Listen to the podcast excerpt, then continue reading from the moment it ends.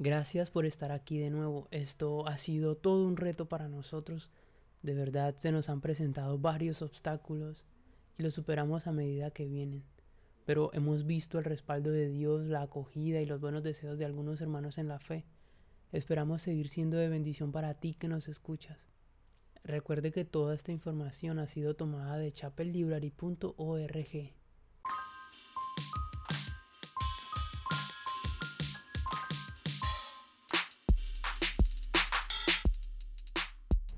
Episodio 3. Aún el cristiano auténtico puede mostrar mucha debilidad. Aprendamos en tercer lugar que aún el cristiano auténtico puede mostrar mucha debilidad.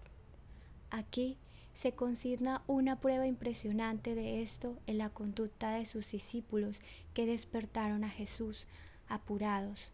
Le dijeron, llenos de temor y ansiedad, Señor, sálvanos, que perecemos. Hubo impaciencia. Podían haber esperado hasta que su Señor considerara oportuno responder. Hubo incredulidad. Hablaron como si dudaran de que su Señor se interesara o le importara su seguridad y bienestar. ¿No tienes cuidado que perecemos? Pobres hombres sin fe. ¿Qué motivo tenían para temer? Habían visto prueba tras prueba que todo andaría bien mientras el esposo estuviera con ellos habían sido testigos de numerosos ejemplos de su amor y bondad hacia ellos, tantos como para convencerse de que Él nunca dejaría que les aconteciera algo realmente malo. Pero lo olvidaron todo ante un peligro inminente. El sentido de una desgracia inmediata a menudo causa que el hombre pierda la memoria. Muchas veces el temor le impide al hombre razonar basándose en experiencias del pasado.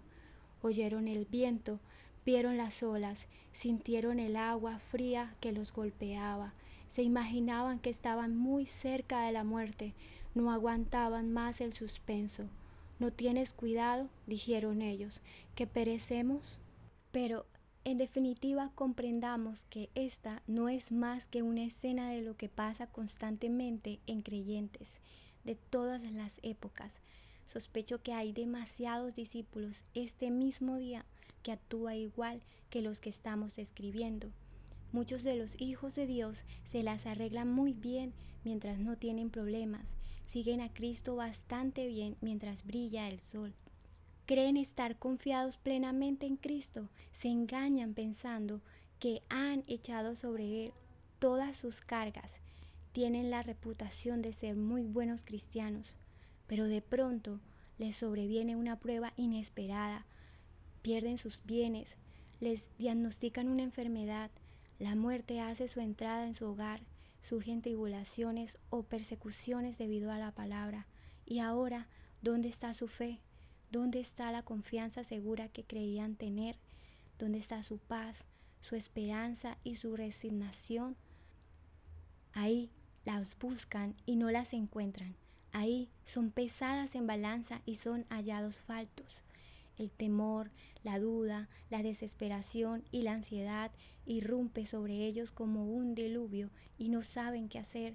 Sé que esta es una descripción triste. Apelo a la conciencia de todo cristiano verdadero para que me diga si lo que digo no es correcto y la verdad.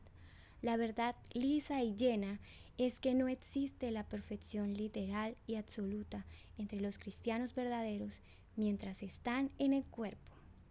El mejor y más brillante de los santos de Dios no es más que un pobre ser confundido, por más convertido, renovado y santificado que sea, sigue sujeto a debilidades y enfermedades. No existe ni un justo sobre la tierra que haga siempre lo bueno y que no peque.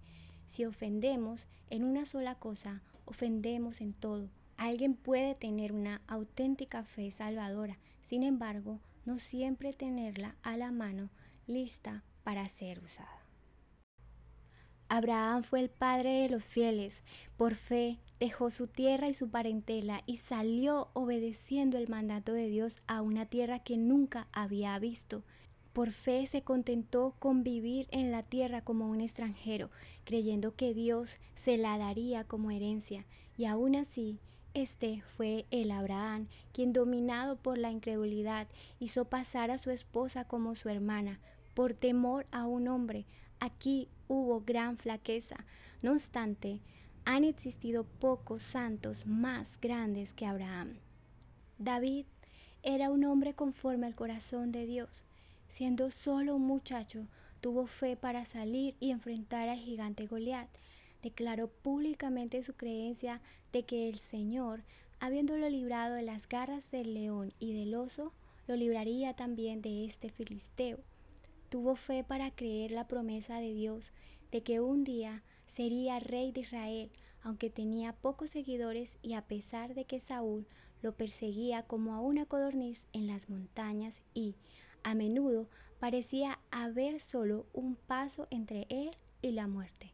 Y aún así, a pesar de haber sido librado, este mismo David en cierta ocasión fue dominado por el temor y la incredulidad a punto de decir, al fin seré muerto algún día por la mano de Saúl. Se olvidó de las muchas y maravillosas veces cuando la mano de Dios lo había librado.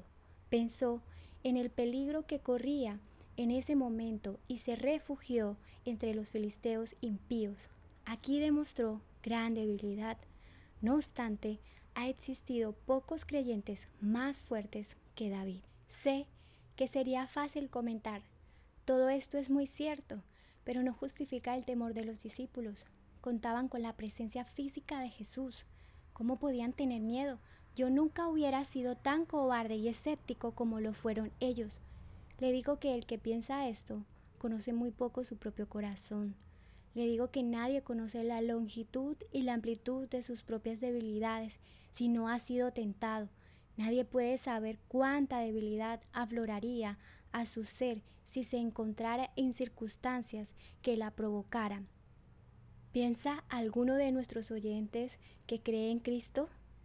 ¿Siente usted tanto amor y confianza en Él que no puede pensar en la posibilidad de ser sacudido por algo que le pudiera suceder? Qué bueno, me alegra saberlo, pero ¿ha sido probado esa fe? ¿Ha sido puesta a prueba esa confianza? Si no, tenga cuidado de no apurarse en juzgar a estos discípulos. No sea soberbio, en cambio tenga temor no piense que porque su corazón está contento ahora, esto durará para siempre. No diga, porque sus sentimientos son cálidos y fervientes hoy. Mañana será como hoy y mucho más abundante. No diga que porque su corazón está seguro en este momento, teniendo un sentido sólido de la misericordia de Cristo, mientras tenga vida, no me olvidaré de Él. Oh, procure aplacar un poco esta estimación halagadora de sí mismo. Usted no se conoce del todo. Hay más cosas en su hombre interior de las que tiene conciencia en este momento. El Señor puede actuar como lo hizo con Ezequías para mostrarle lo que hay en su corazón. Dichoso el que se reviste de humildad, dichoso el hombre que siempre teme a Dios. Así que el que piensa estar firme, mire que no caiga. ¿Por qué recalco esto? Quiero ofrecer disculpas por la corrupción de los cristianos profesantes y excusar sus pecados, ni lo mande Dios. Quiero rebajar la norma de la santificación y la tolerancia al soldado aragán e indolente de Cristo, Dios no lo mande. Quiero borrar la línea que marca la diferencia entre el convertido y el inconverso y disimular sus contradicciones. Una vez más exclamo, Dios no lo quiera. Creo firmemente que existe una diferencia enorme entre el cristiano verdadero y el falso, entre los hijos de Dios y los hijos del mundo. Creo firmemente que esta diferencia no es solo de fe, sino también de estilo de vida. no solo de labios para afuera, sino también de práctica cotidiana. Creo firmemente que el comportamiento del creyente debe ser tan diferente al del inconverso como lo es lo amargo de lo dulce, la luz de la oscuridad y el calor del frío. Pero sí quiero que los nuevos cristianos comprendan lo que deben esperar encontrar en sí mismos.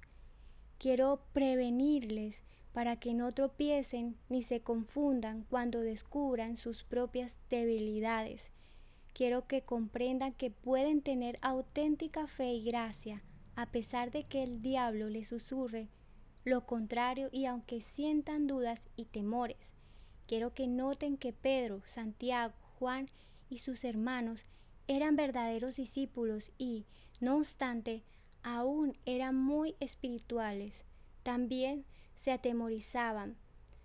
No les digo que usen la falta de fe de los discípulos para justificarse ni excusarse ellos mismos, pero sí les digo que esa falta de fe de los discípulos muestra claramente que mientras están en el cuerpo no deben esperar que su fe esté por encima del temor. Sobre todo, Quiero que todos los cristianos comprendan lo que pueden esperar de otros cristianos. No debemos apresurarnos a concluir que alguien no tiene la gracia solo porque le vemos algún signo de corrupción. El sol tiene manchas y no obstante brilla en todo su esplendor y alumbra a todo el mundo. El oro de Australia viene mezclado con cuarzo y escoria y aún así ¿Quién piensa que por eso el oro no vale nada? Algunos de los diamantes más valiosos del mundo tienen sus defectos, pero no por eso dejan de tener un valor grande. Fuera con estos reparos mórbicos por los que muchos excomulgarían a alguien por el hecho de tener faltas. Seamos más diligentes para ver la gracia y más lentos para ver las imperfecciones. Comprendamos que si no admitimos que hay gracia donde hay corrupción, no encontraremos gracia en el mundo. Todavía estamos en el cuerpo. El diablo no ha muerto. Aún no somos como ángeles. Aún no ha comenzado el cielo. Las paredes del leprosorio no se verán libres de la lepra por más que las limpiemos y las raspemos. Nunca se quitarán los residuos de la lepra hasta que se tire abajo el edificio. Ciertamente nuestro cuerpo es templo del Espíritu Santo, pero no es un templo perfecto hasta que hayamos resucitado o cambiado. La gracia es, por cierto, un tesoro, pero un tesoro en vasija de barro. Es posible que el hombre renuncie a todo por el nombre de Cristo y, sin embargo, ser asaltado a veces por dudas y temores. Ruego a cada oyente que recuerde esto. Es una lección que merece su atención. Los apóstoles creían en Cristo, amaban a Cristo, renunciaron a todo para seguir a Cristo, y sin embargo, vemos que en esta tormenta los apóstoles tenían miedo. Aprendamos a ser comprensivos cuando juzgamos a otros.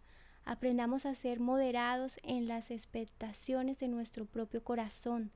Contendamos defendiendo hasta la muerte la verdad de que nadie es un cristiano verdadero si no se ha convertido y es un hombre santo.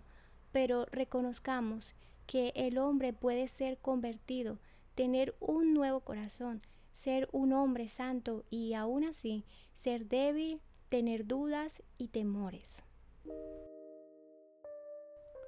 Muy bien, nuestros amigos oyentes, estamos convencidos de que este episodio cambiará su forma de enfrentar las circunstancias adversas y que además, cuando veamos a uno de nuestros hermanos caer, lo ayudaremos y no lo señalaremos. Qué buena lección nos deja el predicador J.C. Riley que su inspiración nos invita a que tomemos conciencia de nuestras debilidades y que aprendamos a confiar más en el Señor que en nosotros mismos. Además, queremos que nos sigan en Instagram. Estamos como arroba mi libro leído. Nos vemos la próxima semana. Les amamos en Cristo.